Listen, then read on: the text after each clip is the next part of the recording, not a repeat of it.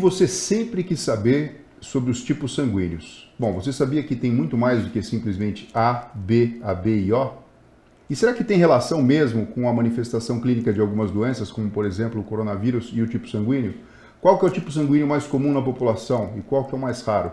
Para falar sobre isso, a gente está recebendo aqui hoje a doutora Carla Luana Dinardo, que é hematologista e imunoterapeuta, responsável pelas relações externas e de intercâmbio da ProSangue. Exatamente. Eu te agradeço muitíssimo pelo convite. É um prazer falar de sistema de grupos sanguíneos. Na verdade, é, um, é o meu trabalho já há 12 anos estudar esses grupos sanguíneos e tornar isso, essa informação disseminada é um sonho, né? Carla, vamos começar pelo basicão. Tá. A gente sabe que tem tipo sanguíneo A, B, AB e O. Isso a gente aprende na escola, na biologia. Exatamente. Agora, são mais tipos, né? Mas falando desses quatro, basicamente, como é que eles se subdividem? Como é que a pessoa que está escutando a gente aqui pela primeira vez, essa novidade, pode entender? Na verdade, esses, é, esses tipos, eles fazem parte de um grupo sanguíneo, que é o grupo sanguíneo ABO que é o principal grupo sanguíneo. E é por isso que todas as bolsas que são transfundidas, elas têm a classificação ABO. Então, ela foi descrita lá em 1900 por Landsteiner e foi um marco para a gente, porque depois que teve a descrição desses tipos, passou-se a ter minimamente a, a transfusão segura, porque uma transfusão ABO incompatível pode matar. Então, a gente tem uma distribuição desses grupos sanguíneos que varia conforme a população. Na nossa população brasileira, o positivo é o mais comum e o AB negativo é o mais incomum. Em segundo lugar, ali a gente tem o A, o A positivo, e depois a gente tem o B. Então, a ordem seria O, A, B e AB na nossa população porque existe uma variação muito grande conforme a composição étnica da população, a distribuição desses tipos ABO. ABO, um grupo sanguíneo. Nós temos 43 grupos sanguíneos. Então, quando a gente fala ABO, aí você fala O positivo, O negativo, já estou incrementando aí com um dado a mais, né? Estou dando um sobrenome para o tipo sanguíneo. Você já está é incluindo, funciona? você está incluindo outro grupo sanguíneo que é o RH.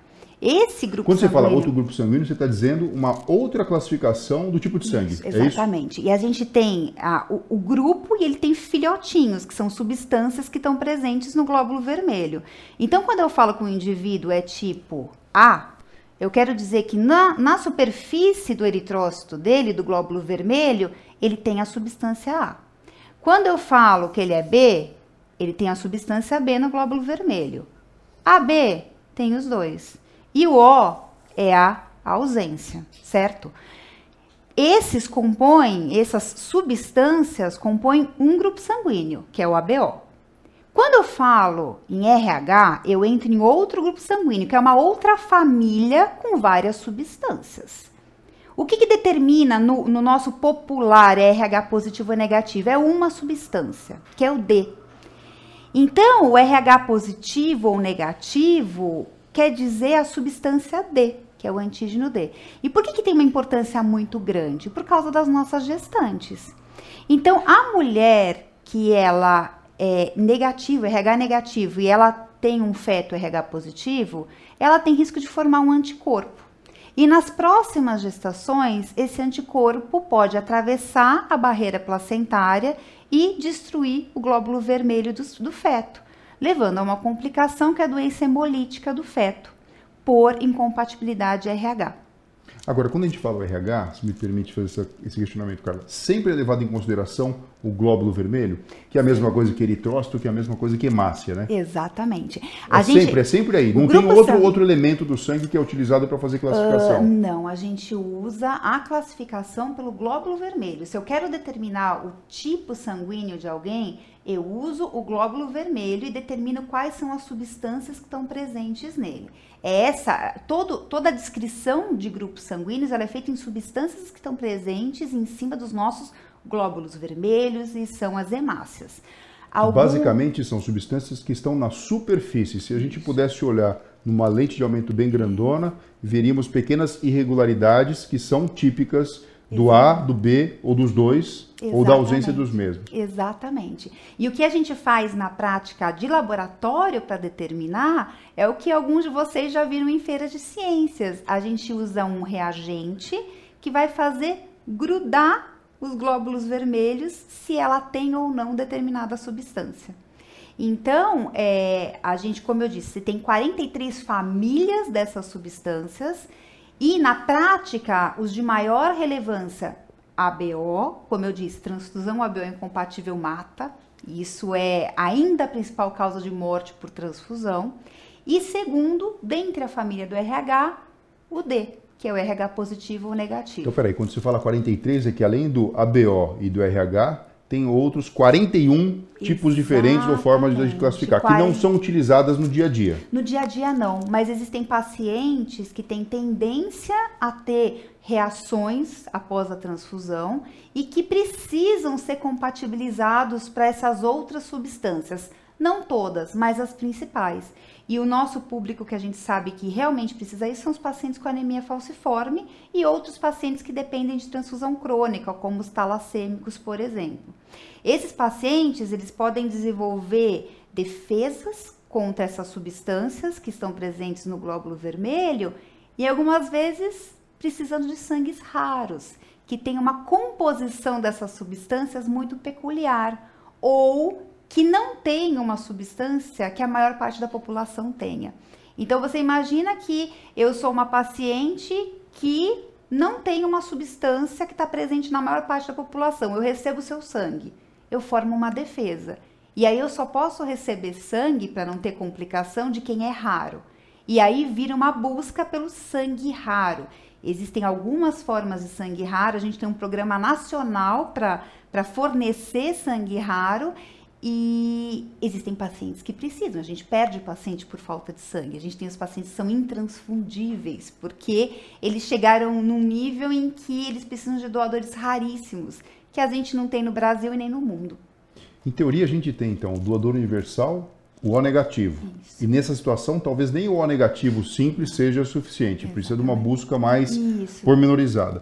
E o receptor universal, entre aspas, seria o AB positivo, que só recebe ele, na verdade, ele só recebe dele mesmo, né? Não, o AB positivo ele, ele recebe de todos, mas ele só pode, pode doar para ele mesmo, né? Exatamente, exatamente. O, do, o, o, a bolsa AB você só vai usar no receptor que seja AB. Agora, o receptor AB ele pode receber A, ele pode receber B e ele pode receber O. Na prática, a gente honra o tipo sanguíneo. Então, você é A, eu te dou a bolsa A. O recebe a bolsa O. E é por isso que a gente insiste que venham doar. Todo mundo precisa do seu tipo. Eu não preciso só do O negativo. Eu preciso de todos os grupos sanguíneos. Eu preciso de todo mundo. Agora, numa situação de emergência, em que eu não sei o tipo sanguíneo do paciente, que bolsa que eu vou dar? A O negativo. Agora, que é então, é universal. Então, assim, faz algum sentido, porque a gente vê muito isso, né? Então, militares, pessoal que trabalha no resgate, até mesmo influencers nas redes, nas redes né, sociais e tudo mais, ir lá e colocar, olha, eu sou A negativo, eu sou A positivo, eu sou A B. Isso ajuda alguma coisa ou na não verdade, é bem assim? É, na verdade não é bem assim. A gente entende que existe uma simbologia por trás disso, então do militar colocar, né, o tipo, o tipo dele, mesmo as pessoas divulgarem. Eu particularmente fico muito feliz quando isso é feito, porque divulga de alguma forma a causa da doação de sangue. Então eu tenho minha tipagem porque eu sou doador, porque eu fui para lá.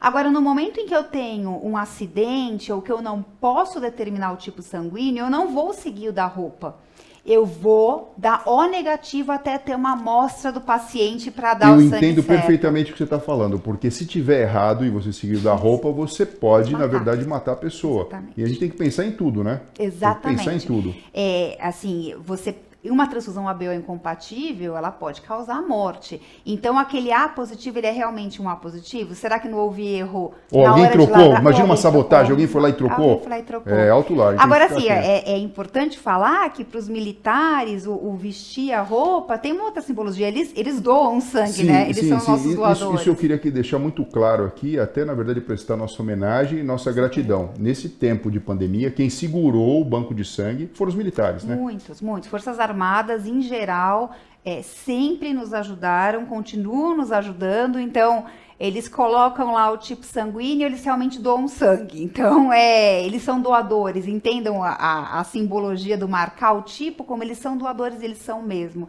E ajudaram muita gente, e né? a gente já sabe, né, Carla, que uma doação pode ajudar até quatro pessoas, Exatamente. porque você vai doar hemácia, doar plasma, doar crio precipitado, doar plaqueta e assim sucessivamente. Carla, é o Exatamente. seguinte, ó, a gente fez uma busca aqui das maiores dúvidas que existem aí nas redes sociais e eu queria fazer um bate-bola com você aqui, ó. Primeiro deles é o seguinte: é verdade que os tipos sanguíneos influenciam nas doenças e infecções?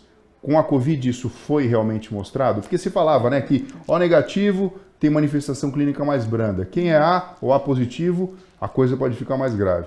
Isso tem, é, a gente enxerga, sim, distribuições diferentes de tipo ABO conforme algumas doenças.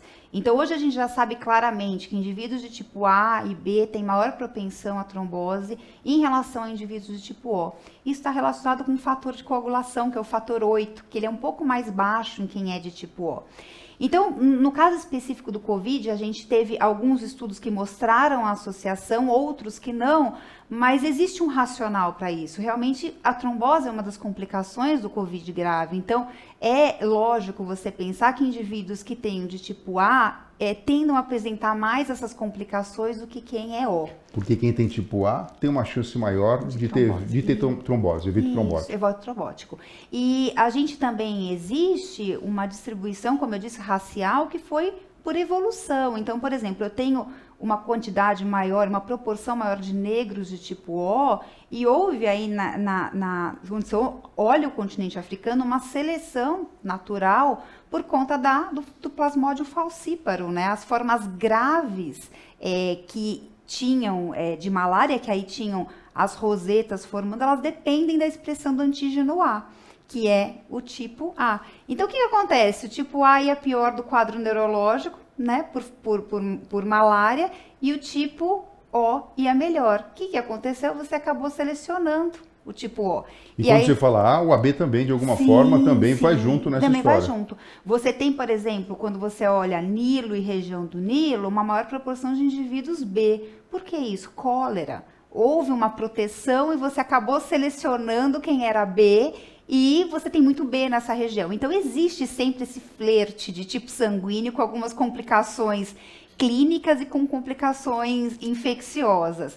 É, é, é assim, obviamente, como eu disse para você anteriormente, a gente tem que tomar muito cuidado com interpretações muito levianas, porque existe uma questão de ancestralidade por trás disso.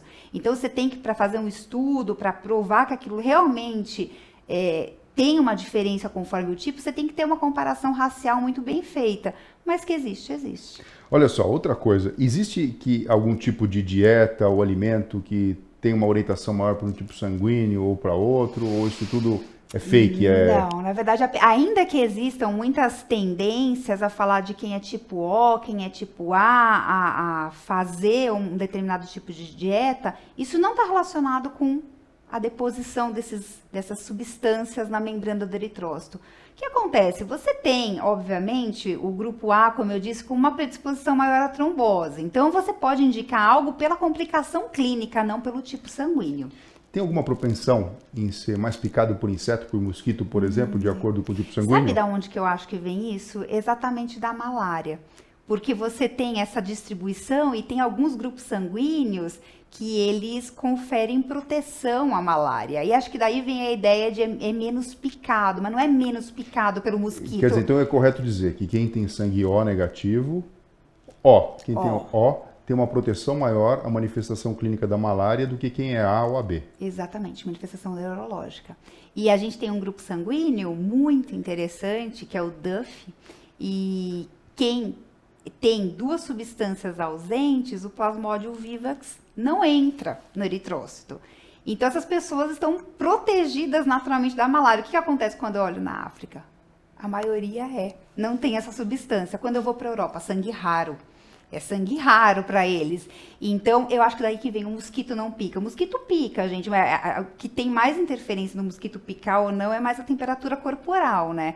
Mas eu acho que vem essa ideia do, do tipo sanguíneo porque houve essa proteção à malária, dependendo do, do tipo, inclusive envolvendo alguns outros além do ABO, e aí ficou o mosquito não pica. Mosquito pica, é a doença que não manifesta. Que não manifesta. É verdade que 82% das pessoas, enfim, que têm o tipo sanguíneo AB, estão mais propensas a desenvolver problemas de memória e demência do que os outros tipos sanguíneos? Ou isso é agora é... o povo começou a arrancar. Quem é AB, né? Quem é AB já começou a arrancar o cabelo. Como eu disse, a gente tem muitos ruídos dessa interpretação. A gente não tem estudos sólidos com relação a isso, para te dizer. Sólidos, trombose e sangramento, então mais propensão a sangramento para o grupo O, mais propensão a trombose A e a B e B. Agora, todas as outras manifestações a gente ainda precisa estudar melhor para saber se isso realmente é um fator associado se isso não é um ruído, tem outra coisa por trás disso. Então, quem é AB não, não arranque os cabelos, devolva todos os cabelos na cabeça. Outra coisa, cerca de 1% da população mundial só que tem tipo AB negativo? Sim, é super. Na nossa é super raro, então. Na nossa população é, de São Paulo é meio por cento. Meio por cento é AB negativo. É super, super incomum. Agora, eu não diria raro, porque o raro, é, pela definição, né, você tem que ter é, aí uma distribuição menor do que 0,1%, né, para você lavrar como sendo. Tem que ser uma coisa que raro. seja 0,1% como Isso, raro. A frequência.